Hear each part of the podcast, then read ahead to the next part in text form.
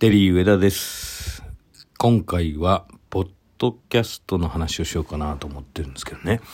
ポッドキャスト、ポッドキャスターなんて言ってますよね。えー、十何年前ですかね。うーん、ポッドキャスト面白いよってじわじわね、えー流行った時があったんですが、うん、しばらくずっとちょっとマイナーなメディアっていう感じがしてね、もうポッドキャストなんか終わったんじゃないかななんて思ってたんですが、うん、ある人から、ポッドキャスト面白いですよっていう話を聞いたんです。えー、一昨年ぐらいですかね、えー、田中総一郎さんって、田中総さんって言われてますけど、もともとロッキングオンにいて、えーその後スヌーザーっていう雑誌をね、立ち上げた田中総さん、うんとちょっと仕事でイベントでお会いすることになって、えーベックのね、なんか新作のアルバムが出た時のリリースパーティーみたいなところでトークショーでご一緒して、えー、Spotify で田中さんはね、えーポッドキャストされてて、で、あ、Spotify でポッドキャストあるって知らなくて。で、それを聞いてね、あ、こんな番組できるんだ、なんて思ってたんです。そしてですね、その後、偶然、ロッキンオンの、ロッキオンジャパン編集長、山崎陽一郎さんから、うん、ポッドキャストやろうっていうお誘いを受けてね、一緒に番組やることになって、今準備をしてるんですけど、えー、それで勉強しようと思ってね、ポッドキャストの番組をここ1ヶ月ぐらいでですね、たくさん聞いてます。えー、ジャパンポッドキャストアワード2020ノミネート作品っていうのがあるんですよ。これがね、 Spotify がね、やってるアワードなんですけど、これが70作品ぐらい、えー70番組ですね、えーノミネートされていて、僕全部聞きました。いろいろあるんですよ、これが。また。まあ、有名なところではね、あの、TBS ラジオやってるジェーン・スーさんとか、えーそういう方が、歌丸さんとかね、そういう人の番組が、えーあるんですが、まあ、そういう人も、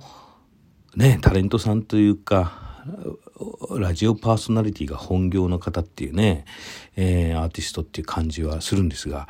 えー無名のポッドキャスターがもうわさわさいるわけですよ。なんかね、北海道の農家の人が一人でお米の話を延々するみたいなこととかね。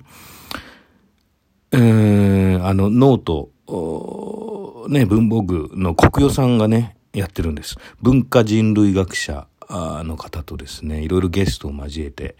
えーパプアニューギニアの貨幣についてとかコミュニケーションについてみたいな。まあ、そんな話があったり、えー結構いっぱいあるんすよ。あのーまあ、あとはね、いろいろ、あのー北欧のね、雑貨屋さん、ネットショップがあるんですけど、そこのね、店長さんとスタッフさんが、まあ、主婦なんですけど、主婦で子供いて働きながら、えー、ゆるい感じのポッドキャストもやって、うちの子が運動会でどうのこうの、みたいな。10歳になってみたいなね。うん、お買い物の話とかね。まあそういうのをやってたり。えー、あとはね、ワイヤードジャパンってあるでしょちょっとテクノロジー系のかっこいい雑誌ですよ。ここもね、イベント、オンラインイベントをコロナ禍ではやったりするんですが、うーん、そのイベントの、先週やったイベントですけど、いやー大変でしたね。みたいな裏話をしたり、えーゲストを交えたトークをやったりね。まあそんなオンラインイベントと連動した形で番組をやるっていうような形えーされてますね。三越伊勢丹。伊勢丹がね、ポッドキャストやってるんです。これはね、あのー声優さんね、がパス、パーソナリティになって、えーバレンタインの時はチョコレートの話で試食しながらね、うわ、これ美味しいみたいな、あ、オレンジピールのチョコレートみたいな、まあ商品紹介兼ねて、えーコマーシャル的な番組をされていたり、ね、えーまあ、アメリカのポッドキャスト業界って今すごいことになってるという話を聞きましてね。ジョン・ローガンっていうね、その格闘技の解説をやっていて、今は司会者として有名になってる人ですけど、この方が Spotify と独占契約を、えー、ポッドキャスターとして結ぶわけです。なんと100億円。すごいでしょ。野球のメジャーリーガーみたいな金額ですけど、まあ、そんな状況に実はなっていて、そういう波が日本にも来るんじゃないかと。で、アメリカでは、ミッシェル・オバマが、ポッドキャスターとして番組を始めてます。いろんな企業もやってます。シャネルでしょコーチとか。まあそういったファッション系のブランド。えー、ビジネス系だとマッキンゼーとかね、えー、 Slack とかね、 Microsoft、ジョンソンジョンソンとかね、えー、まあオンライン系の企業で行くとやっぱ Tinder ですよ。Tinder がね、出会いのトークをやってるんです。で、今日はえー、ジェニファーに来てもらいました。えー、オックスフォード大学在学中で、こんな男性が好みです、みたいな。こういうデートしたいわ、みたいな。っていう話を超健全なトーンで、ポッドキャストやってると。うん、だからその、健全な感じなんですよね。いわゆる出会い系とか、えー、もう出会い系って遡るとね、もうテレクラとかね、Q2 ダイヤルとかそういうね、ドロドロしたあ感じがありますけど、もう超健全なクリアな世界がもう突入してますよね。日本で言うと、サイボーズとか ECC の英会話とかね、メルカリとか。で、ちょっと注目してるのがリクルートがやってるわけですよ。リクルートがいろんな結婚のサービスとかね、えー、住宅の情報誌だったり、えー、車の雑誌だったりね、もういろんなあ生活に関わる情報ってやってますけど、ここもね、リクルートもオンラインデートってどういうふうにやったらいいの？最初のデートどこ行ったらいいの？こう、対面にならない、向かい合って映画を見るとか、向かい合って座る、向かい合わずにね、えーこう飲める立ち飲み屋さんとかね、えー、向かい合わずに見れる映画館とか、なんか、向かい合わずに、目を合わせずに会話ができて距離を保てる、そういうデートがいいよ、なんてね、指南してたりしてね。なんかそういう解説書みたいな、取説みたいなね、うーん、話をしてたりね。時代変わってますね。面白くなってきたと思いますよ。なんで、そうやって企業とかね、編集長とか、えー、あるいは社長だったり、えー、広報さんだったり、まあそういう方々が、えー、等身大の自分でこう喋りながら企業のサービスも紹介するし、えー、読者の方とか、リスナーの方、えー、ネットショップの購入者の方々と一緒に交流をしていくと。で、リアルで会った時にやっぱり声かけてもらったりね、そういう、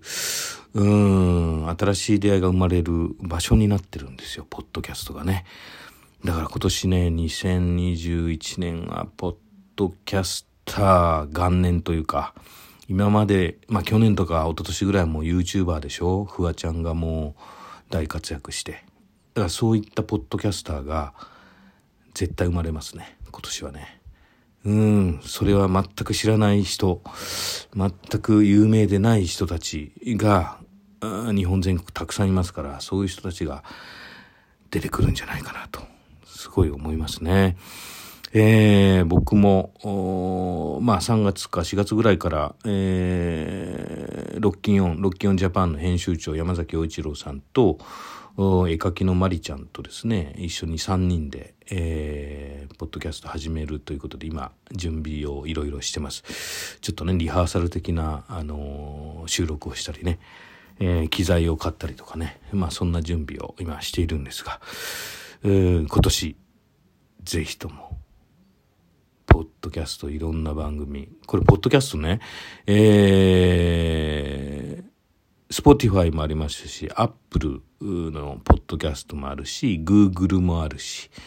えー、今僕が喋ってるこの Radiotalk とか、まあこういった配信系の独立系のプラットフォームもたくさんありますからね。 Voicy とかね。まあそういうの声のメディアですよね。今年は声のメディアからスタートして、えー、いろいろ面白いことが起こるんじゃないかなと。まあ、クラブハウスもそうですしね。クラブハウス、面白いことになってますよね。いろんな有名なタレントさんとかも入ってきてるし。一個面白かったのが、日テレのスッキリのね、えー、森アナウンサー。僕もそうめん二郎としてはスッキリでご一緒したことあるんですが、えー、その森さんが、えー、就活生向けに面接の心得とか、どういう発言したらいいかとか、エントリーシートの書き方みたいなね、ことをね、えー、学生向けに、えー、ポッドキャストで、えー、ポッドキャストじゃないや、えー、クラブハウスでね、えー、話をされてたり、ね、あとはまあ政治家の方というかね、市長とか、えー、町長とか村長さんが喋ってタウンミーティングやってたり、えー、福岡市のね、えー、市長ですよ。えー、がね学生ら向けにね、えー、政治を志してる学生向けにいろいろ話したりね、えー、政策と選挙っていうのはどう違うか。コロナ対策どういうふうにやったか。みたいなね、えー、そんな話をやっててもこれは新しいタウンミーティングがクラブハウスの中でもう始まってるなと。いうようなことを思いましてね。今年は面白くなるんじゃないか。2021年音声メディアぜひ注目してください。